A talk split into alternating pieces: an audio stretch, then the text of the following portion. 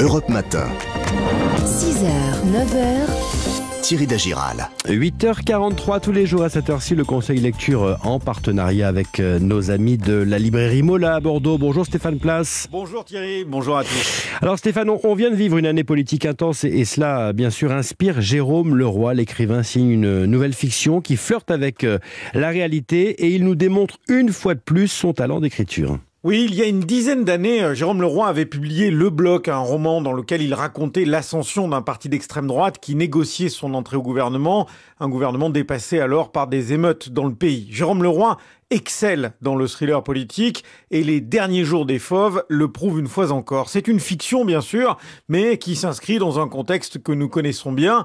Après deux ans de restrictions liées à une pandémie, se profile une élection présidentielle qui se transforme en bataille terrible où tous les coups sont permis dans l'entourage de la chef de l'État, d'autant que Nathalie Séchard, la présidente de la République, renonce à un nouveau mandat, laissant le champ libre à son très droitier ministre de l'Intérieur, prêt à tout pour lui succéder, et au ministre de l'Environnement, son concurrent direct, Véronique Marot, libraire chez Mola. Ce n'est pas un roman à clé, mais en même temps, on peut le lire comme tel au départ. Cette Nathalie Séchard, qui est la présidente, la huitième présidente de la République, qui est nommée à la tête de l'État depuis cinq ans, c'est bien sûr fictif.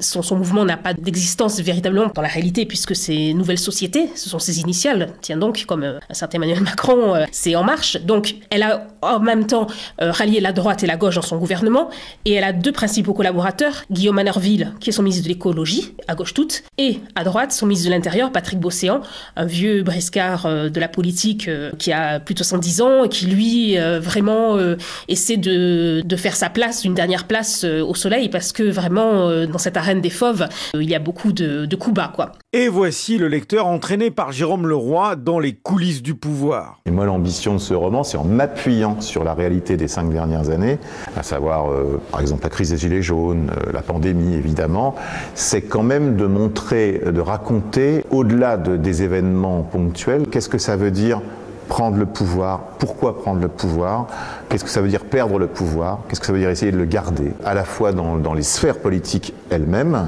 que je dépeins, mais aussi par les conséquences très pratiques que ça peut avoir sur la vie des individus. D'ailleurs, je ne sais pas si c'est pas la réalité qui elle-même ressemble à un roman noir. Il y a certaines choses qu'on peut avoir euh, vues, des affaires, comme on dit euh, ces dernières années, qu'on hésiterait presque à, à mettre dans un roman, tellement on trouverait que ce n'est pas vraisemblable. Or pourtant, c'est le vrai. Une guerre de succession politique, une tension permanente, une intrigue parfaitement maîtrisée. Les derniers jours des fauves, c'est un bonheur absolu de lecture. Les derniers jours des fauves donc parus chez la manufacture de livres. Merci Stéphane. Thierry Dagiral sur Europe